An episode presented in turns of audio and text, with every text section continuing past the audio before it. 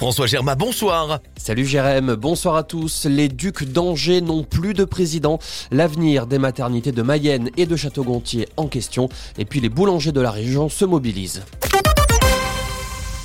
Michael Juré démissionne de la présidence des Ducs d'Angers après la condamnation de sa société pour des faits de harcèlement sexuel datant de 2016. Ce départ s'accompagne de celui de l'ensemble de la direction générale du club de hockey sur glace. Pour la présidente du département de Maine-et-Loire, Florence Dabin, il s'agit du choix de la sagesse et de la raison. Les maternités de Mayenne et de Château-Gontier doivent-elles fermer leurs portes? L'hypothèse est évoquée dans un rapport qui recommande la fermeture de 100 maternités à travers la France. Les services où il y a moins de 1000 naissances par an, c'est le cas à Mayenne et Château-Gontier. Le rapport pointe du doigt des risques pour la sécurité des mères comme des enfants. L'une des options serait de regrouper ces maternités avec celles de Laval. Ils sont assommés par la hausse des coûts de l'énergie malgré les aides de l'État. Les boulangers de la région seront sur un rond-point de Segré samedi. Une manifestation pacifique à l'initiative de Michael François et trois de ses collègues Poincéen et Castelbriantais. L'objectif du boulanger segréen, c'est de sensibiliser les automobilistes, d'échanger entre professionnels sur leurs difficultés et de faire remonter des idées. J'en ai quelques-unes à apporter. Hein. Je pense qu'on parle de transition écologique. Moi, j'ai un four au fioul. On n'arrête pas de me dire qu'on ne peut pas m'aider sur le fioul. J'ai d'autres idées.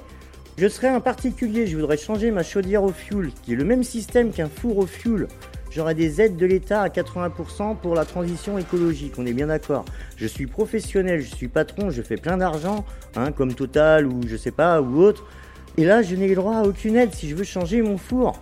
Euh, tous les artisans, commerçants, TPE et PME concernés sont invités à passer sur le rond-point de l'Europe de 11h à 17h samedi. Des clients viendront aussi soutenir leurs boulangers. L'an dernier, 233 boulangeries ont mis la clé sous la porte en France. À Château-Gontier, la fromagerie Perrault veut augmenter sa production de fromage et passer de 245 tonnes de produits finis par jour à 348 tonnes d'ici 2025.